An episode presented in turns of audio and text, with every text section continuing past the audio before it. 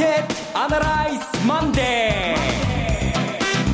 ー皆さんこんにちは松尾英里子です。マーケットアナライズマンデーをお送りします。パーソナリティは金融ストラテジストの岡崎良介さん。岡崎です。よろしくお願いします。そして株式アナリストの鈴木一之さんです。鈴木一之です。おはようございます。いらっしゃいますこの番組はテレビ放送局の BS1212 で毎週土曜昼の1時から放送中のマーケットアナライズプラスのラジオ版です。海外マーケット東京株式市場の最新情報具体的な投資戦略など耳寄り情報満載でお届けします。さあ2月29日ウル年ですね。そうですね、ね、はい。あの4年に1回であるということを改めて今日実感しましたしました、はい、オリンピックイヤーでもあり、はい、大統領選挙の年もあるからもっと早く分かってなきゃいけないんですけどね。ね言われてみればそうだったっていう感じがしますが、はい。うん。さあそんな2月29日今日は上海が下げているというニュースがね入ってきてますけれども、うん。うん、そうなんですだから最初に喋ろうと思ったこと変えなきゃいけないなと思って今頭まとめてずっと考えてたんですけどね、えー、鉱工業生産質が良かったので,、はい、で G20 もあ G20 であって話しましょうか、はい、いろいろ問題点は確かにあるんだけれども、はい、戻りを試す展開なんだろうなと思って入ったんですがちょっと出花くじかれた感はありますね、はい、果たして今週どうなるんでしょうか。それでは番組を進めていきましょう。この番組は株三六五の豊か商事の提供でお送りします。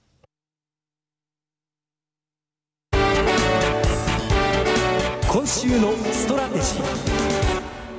このコーナーでは今週の展望についてお話しいただきます。えー、最初、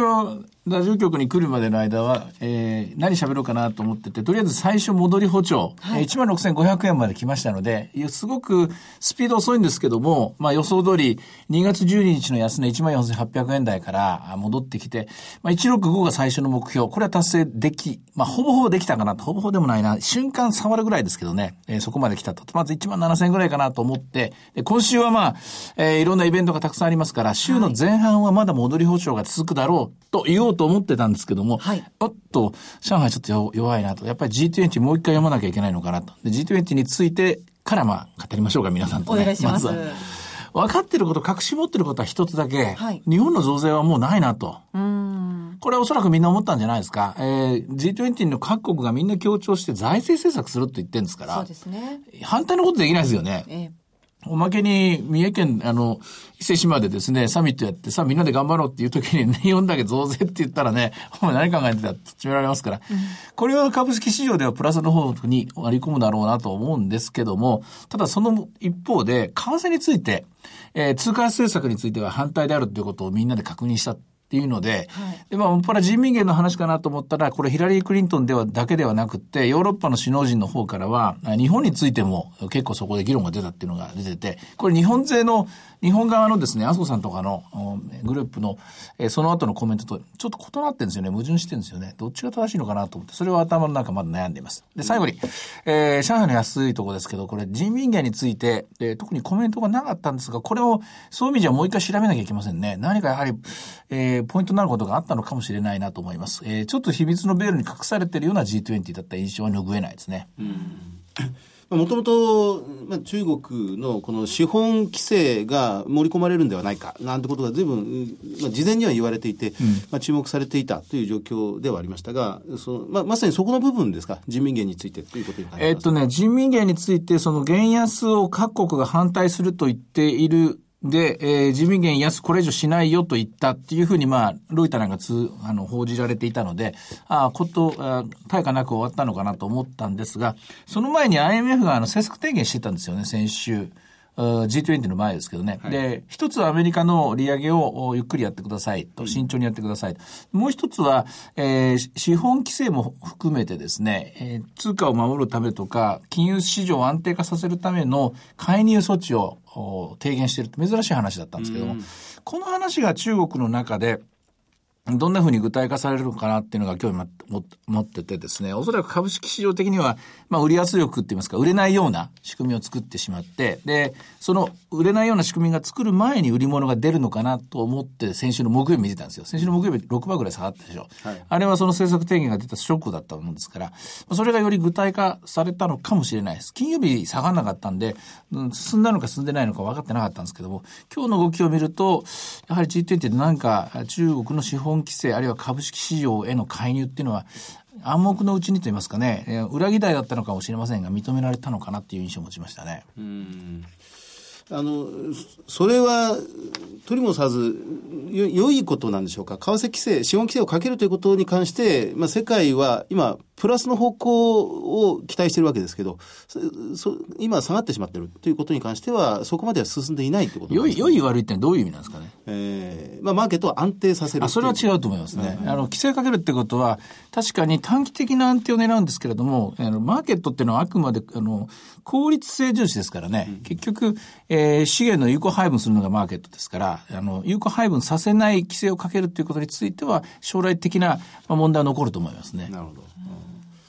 あの、まあ、常々岡崎さん言われてる為替市場国際金融のトリレンマあというものがあって、その3つの命題というのは絶対、その、同時には成り立たない。はいまあ、ここで、まあ、資本規制をかけることによって残りの2つのおフリーハンドを得るという部分が、まあ、今回の目、目、目玉だったようなそうですね。ですから、通貨の安定、人民元の安定のために資本規制をするっていうんですけども、その資本規制の中身が株式市場に今、もし反応してるとしたらば、それは、ちょっとまあ、お門違いなんじゃないかなって気がするんですよね。なるほどで、その資本規制の本質的なところっていうのは、その、中国の人たちが自分たちの、まあ、要するに自分たちの通貨であると元を売って海外に持ち出してるっていうのであれば、これは根本的な問題ですからね、その国家としての。国家として、えー自国民が自国通貨を信じてないという形になると、これはもっともう根が深いんで、えー大きなまあ将来への不安を残すことになると思うんですけど、まあこれテーマが大きすぎちゃうんで、このラジオ的にはね、終わらないと思うんですけども、ひとまずそれが今頭の中駆け巡っていて、えー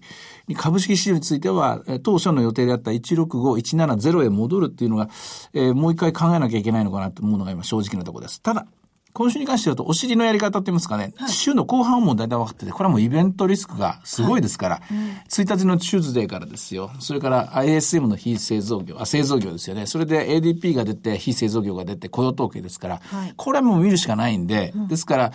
例えば、いいとこ変えてた人っていうのはやっぱりリグってくると思います、これ。週の真ん中ぐらいまでに。で、ショートポジションだった人は、もう、おそらく手締まってると思うんですけどね、あの、高いところでショートしてた人は、あいいところでできた人はまだまだ利食いの買い戻しができるところでしょうからね。一旦、マーケット的ににあのニュートラル、中立の方向に動くのがあ週の前半だと思います。週の後半は新たな動きが始まると思いますね。今お話にもありましたけれども、今週は本当にイベントとか指標の発表が盛りだくさんで、えー3月1日がスーパーチューズデー、はいでこの結果次第でまた1日で動くっていうのもありますかね？ありますよ。トトランプさんは本当なんですかって未だに、あの、どどっか新聞が、あれはワシントンポストでしたっけ？で、トランプの阻止しろなんかキャンペーンを新聞で出してるとか、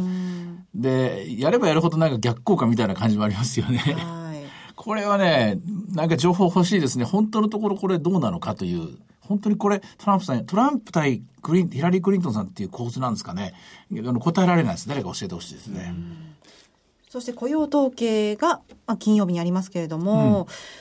まあそういった意味では今週ちょっと占うのが難しい。難しい、難しいんですけども、ISM が悪かったら、はいやっぱり売りの仕掛け入ると思うし、ISM が良かったら逆にですね、もう少し買い戻しでいくと思うし、例えば先週末って、あの、プラスとマイナス両方あったんですよ。あの、えー GDP の情報修正っていうのは、これ利上げにはですね、プラスですから、で、113円台に戻ってますよね。で、一方ででも、あの、マークイット、あの、PMI ですよね。これ民間の調査会社の ISM の同じものですけど、これすごい悪くなってて、え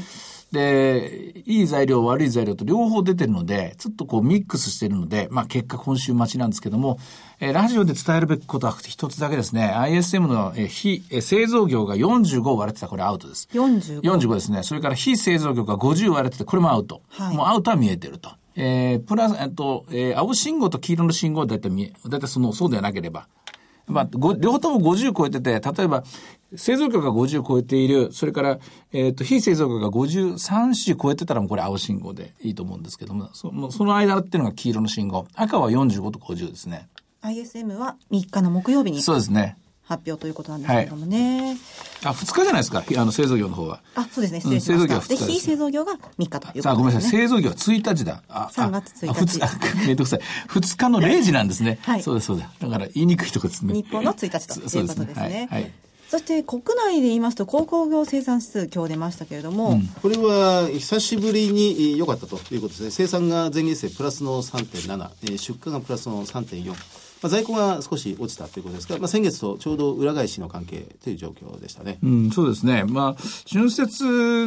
の、春節の前になんかこう、あの、輸出するとかなんかそんなコメントもあったみたいですけども、ちょっとまだちゃんと読み切れてないんですけれども、一応輸送用機器の方が戻ってますから、あの、極端な生産調整には動いてないということはこれで見えますよね。そうですね。1月はこの、まあ、これ実業界、工業、まあ、製造業の部分というのはこれ良かったということですが、金融市場はこれめためた大きく下げたという割でしたが、実業界の方はまずまず安定していたということが確認されましたね。そうですね。はい、ただ、あの、ここまで生産調整が進んでいた鉄なんかについてやっぱりへこんだままって言いますかね、まあ、若干、えー、若干増えたのかもしれませんけれども、鉄鋼業界前年同月比で見ると生産は5%のマイナス水準がまだ続いていると。ここも、えー、気になるところですね。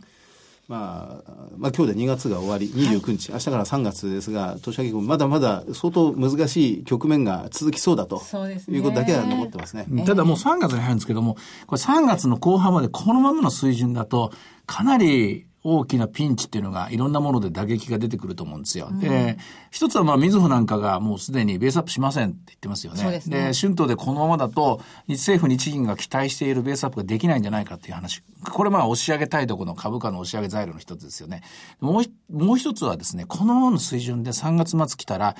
年金かなり悪くなりますよ、パフォーマンスが、GPIF の。で、この GPIF のパフォーマンスがかなり悪くなるとなれば、当然国会でもこれ追及されますから、アベノミクスもあのかなり大きな失点になりますからね、なんとかしたいところでしょう。えー、ね、年度末、月末に向けて何かしら、何かしら動く可能性がある。となると、えー、公明正大とか、こう、合法的にやろうと思ったら、えー、日銀の金融政策決定会合ですね、14、15とかですね、ここで動くかどうか。あとはまあ、まあ、年金の公的資金のお金を動かすかどうか、この辺でしょうね。うん。まあ、日銀としても、ある程度、このみずほのよあの動きというのは予想できたんじゃないかななんてこう素人には思ってしまうんですけれども、えー、そうですね。でもこれ一応金融機関傘下のしかもメガのあの筆頭ですから、はい、これはあれですよね。喧嘩売ったのもんですねみずほ日銀にねまあ、ベアを上げるというのはやっぱりこうハードル高いんでしょうね。えー、まあ、ボーナスだとか、あるいは定期昇給の部分で上げていくっていうのは、えー、まあ、ともかくとして、ベースアップっていうとずっと毎年かぶさってきますからね、企業には。うん、まあ、しかし、見ものですね、これ。はい。うんでは、株三六五の動きを見ておきましょうか。今日は今257円で朝方460円まで行って、戻り補助試す展開だったんですけども、えー、株式市場相手から、特に中国相手からですね、ちょっと失速気味ですね。はい。そして為替です。えっと、為替は、はい、えー、ドル円は113円の36銭、38銭という部分ですね。えー、若干ですが、円安の方向に動いていると気になるのは、ボラティリティがまだ高止まりしていて、今日もまだ強いところで34.21というので11時30分終わってますからね。はい、ちょっと5番、ちょっと最初出だしのところ警戒して入った方がいいかもしれませんね。はい。いろいろ展望していただきました。今週末には土曜昼の1時から BS1212 で放送しているマーケットアナライズプラスもぜひご覧ください。また Facebook でも随時分析レポートします。以上、今週のストラテジーでした。マーケットアナライズマンデーそれではここで株365の豊商事より岡崎良介さん出演のセミナー情報です。熊本で豊商事資産運用セミナー in 熊本が開催されます。日程は3月5日土曜日12時半会場1時開演です。今週土曜日ですね。はいえー、第熊本に行ってきます。はい。はい、第1部では、遠蔵こと田代岳さんによる為替セミナー。第2部では、岡崎さんが株式をテーマに講演します。そして第3部は、東京金融取引所担当者と岡崎さんの特別セッション。クリック株365の概要と特徴、高金利通貨トルコリラの魅力についてです。会場はホテルサンルート熊本、TKP ガーデンシティ熊本ホールになります。ご応募のご連絡先は、豊か商事福岡支店、フリーコール0120-998-624、0120-998-624。受付時間は土日祝日を除く9時から午後8時となっています。株式と為替の話両方が聞けるセミナーとなっています。熊本にお住まいの方はもちろん、九州地区にお住まいの皆さん、ふるってご応募ください。これ難しいのはですね、資料を作るのが木曜日の大体夜、まあ、遅くとも金曜日の朝一番には仕上げなきゃいけないんですけども、はい、えー、雇用統計まで入らないんですよ、いつもこの、えー、えー、月の最初のあのセミナーっていうのは、その分もうアドリブでと言いますか、考えながら喋るところが多いんで、えーセミナーに参加される皆さんは面白いかもしれませんけども、やる方の身になってみればこんなこれほど辛いことはないんですけども、まあその辺のところも見どころと思ってください。生きた情報を聞けるということですね。はいえさらにもう一つ、株365の豊か商事より、岡崎さん出演のセミナー情報です。大阪で豊か商事資産運用セミナー in 大阪が開催されます。日程は3月26日土曜日12時半会場1時開演です。第1部では、遠蔵こと田代岳さんの為替セミナー、新年度を占う為替展望。第2部では、遠蔵さんと大橋弘子さんのスペシャルセッション、トルコ経済と高金利リラの魅力、その中長期展望とはがあります。第3部では、岡崎さんが株式をテーマにご講演されます。会場は OX 梅田ビル新館5階 CB 北梅田研修センターホールです。ご応募の連絡先は、豊か商事大阪支店、フリーコール0120-441-377、0120-441-377、受付時間は土日祝日を除く9時から午後8時です。以上、株365の豊か商事からセミナー情報でした。続きまして、毎週土曜日午後1時から放映中の BS1212 マーケットアナライズプラスからのセミナー情報です。3月19日土曜日、東京のセミナーです。リアルマーケットアナライズ2016ブランニューエクスペリエンス in Japan を開催いたします。日比谷公会堂で最大2000人収容の会場になります。BS1212 のマーケットアナライズプラスのホームページよりご応募できます。番組ホームページから応募フォームにご記入いただくか、お電話でご応募ください。電話番号は0120-953-255。0120-953-255です。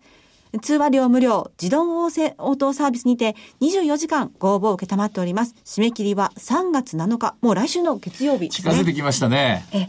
えちょっと楽しみなんですけど、あの、我々としても楽しみのセミナーですね。2000人、どんな、すごいでしょうね。ね楽しみですよはい、入ってみたいね。です。はい、公会堂に。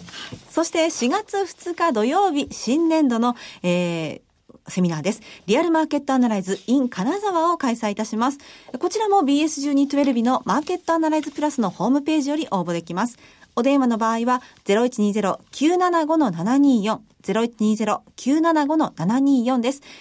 通話料無料、自動音声応答サービスにて24時間ご応募、ご応募を受けたまっております。くれぐれもおかけ間違いのないようにお願いいたします。また、応募はお一人様1回限りでお願いします。個人で複数応募いただいても無効となりますのでご了承ください。初開催の金沢です。そうですねええ、北陸地方の皆さん、ふるってご応募ください。絶対日帰りはしたくないですね。もうそれだけは心に決めてますけど。そして最後はテレビ番組のお知らせです。いつでも無料の放送局 BS1212 では3月5日土曜日午後1時から BS12 プロ野球2016楽天ゴールデンイーグルス対福岡ソフトバンクホークスのオープン戦を生中継でお届けします。今年のプロ野球ペナントレースを占う大事な一戦。梨田新監督率いる新生楽天が去年の絶対王者ソフトバンクに挑みます。岡谷君出るんですかね、これ。どうでしょうね、オープン戦ですから出るの。な？楽しみだな。うん出そうですね。出そうですか。はいうんえちなみにですね、いつも午後1時から放送していますマーケットアナライズは午後7時からの放送となります。ごま注意くださいた格上げにな。ったんですね。季節でゴールデンタイムに放送と。そういうことになりました。録画変えといてください、皆さんね。ご注はい意ください、えチャンネルの見方がわからない方はカスタマーセンターへお電話ください。オペレーターが視聴方法をわかりやすくお教えします。フリーダイヤル0120-222-318 0120-222-318 BS1212 カスタマーセンターまで。今年も BS1212 ではパリーグ戦を60試合以上生中継で放送します。ぜひともご覧ください。フォローアップアナライこのコーナーでは先週放送の BS1212 マーケットアナライズプラスについて振り返ります。いやー、盛りだくさんでしたよね、あれね。熊本セミナーでいただいたご質問をさらに、え松尾さんはじめ皆さんからこう選んでもらって、はいそれについてえー岡崎さんと私が答えるという形ですねあそこで選ぶ、あそこで選ぶという、あの、作業一個やると、もうやたら難しくなりますよね。もうレベルが上がってるあのーその円が安全資産として買われるのは何ですかっていう非常に根本的ですが、なかなか難しい、分かるようで分かんない質問だったんですが、岡崎さんのう説明は、やっぱり目から鱗ですね。面白かったですか、はい。まあ安全資産って書くんですけどね、あれ書き方がおかしいと思うんですよね。決して安全ではない。安全、デフレだからっていう、デフレの方向に行くということがその通貨がにお金が流れていってしまうというメカニズムですね。ただもうそのデフレに行くっていう時も、日本みたいに貯蓄と言いますか、なこあの国内にお金がいっぱい残ってる国の、まあ、デフレっていう、これがまあ、今本当に根本的な問題なんですよね。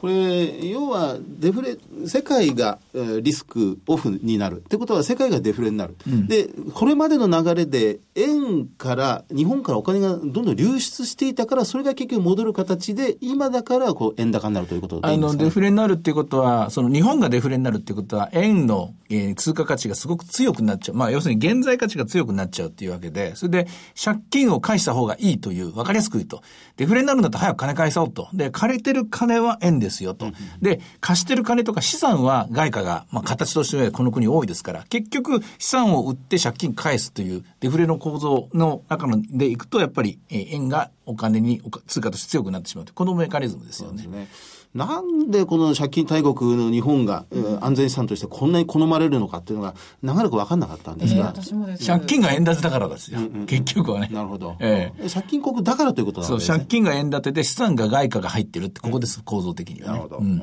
そうそうわかります。それからもう一つ、これも非常に面白かったのは、ただ一つだけ、松尾さんが選んだご質問で、ただ一つだけ経済指標を見るとしたら、何を選ぶかっていう時に、小崎さんは、このアメリカの社債利回り。うん、そうですね。まあ、ただ一つ、経済指標じゃないんですけどね、マーケットの推移を見るときに、結局最後のつまりは、あの、アメリカの、あの、金利を見るって言っちゃうと国債を見ちゃうんですけども、社債を見るっていうことは、要するに民間の借り入れのコストなんですよね。これが伸びたり縮んだりするって、こで、なおかつこれがものすごい歴史的な意味があると。で、それこそ1枚の絵で、えー、20世紀の歴史、21世紀の歴史を語ろうと思ったら、この絵がいい。というので持ってきたのが、あのチャートなんですけどね。まあ、ある意味こう、マーケットの年表っていうんですか、歴史年表みたいな。えーまあ、ただ、あれ、あれを見てるだけじゃダメで、その裏側にある経済事情ということになるわけですね。で、なんだかんだ言って、株式市場の歴史も長いし、債券市場の歴史も長い。でも、為替市場の歴史って実は短い。うん、で、ましてや、日経平均株価の歴史っていうのも、我々見てるのは大体まあここ30年ぐらいじゃないですか。戦後とかですね。うん、そんなもんですよね。なんで結局、本当のマーケットの本質を見ようと思ったら3世代分ぐらいのですね、経済の流れを見なきゃいけないんで、やっぱり90年とか100年の歴史を見ないと、だだからまた大恐慌みたいなことが起きちゃうわけなんで、で、そういう意味では、あの、アメリカの社債の歴史っていうのは非常に長いんで、下に飛ぶものが多いですよね。まあ、景気が悪くなると金利は下がるんですが、景気が本当に悪くなると金利は上がるんです上がるんですよね。上がる。ええまあ、インフレでも上がりますが、デフレでも、不景気でも上がるという部分は、これ、まあ、極端な話。極端な話ですけども。で、その後の金利が下がる局面というのが本当のリスクを抱えてしまう。で、変な言い方ですけども、あの、リスクがこう取れなくなっていくと、はい、人間っていうのはとんでもないところのリスクを取りに行ってしまう。あの時はだから戦争っていうリスクを取りに行くわけですよ、結局ね。で、今も、あの、利回りを求めて、日本の投資家も世界の投資家も世界中、こう、血まなこ、血なまこになってこう見てるでしょ。えー、で、どんどんどんどん取っちゃいけないリスクを今取りつつあるんですよ、この国は。なるほど。そのあたりまた新しいテーマですね。議論したいところですね。いや、取っちゃいけないリスクも取り始めてると思いますよ。あ、そうですか。ええどういうところ？まだはっきり分かんない。いや、簡単に言えば政府、銀行は取っちゃいけないリスクに手を差し伸べてると思います。なるほど。最後にずっしりとくる言葉がありました。はい、えー、さて、マーケットアナライズマンデーはそろそろお別れの時間です。ここまでのお話は、岡崎亮介と、鈴木和之と、そして松尾恵理子でお送りしました。それでは今日はこの辺で失礼いたします。さよなら。この番組は株三六五の豊か商事の提供でお送りしました。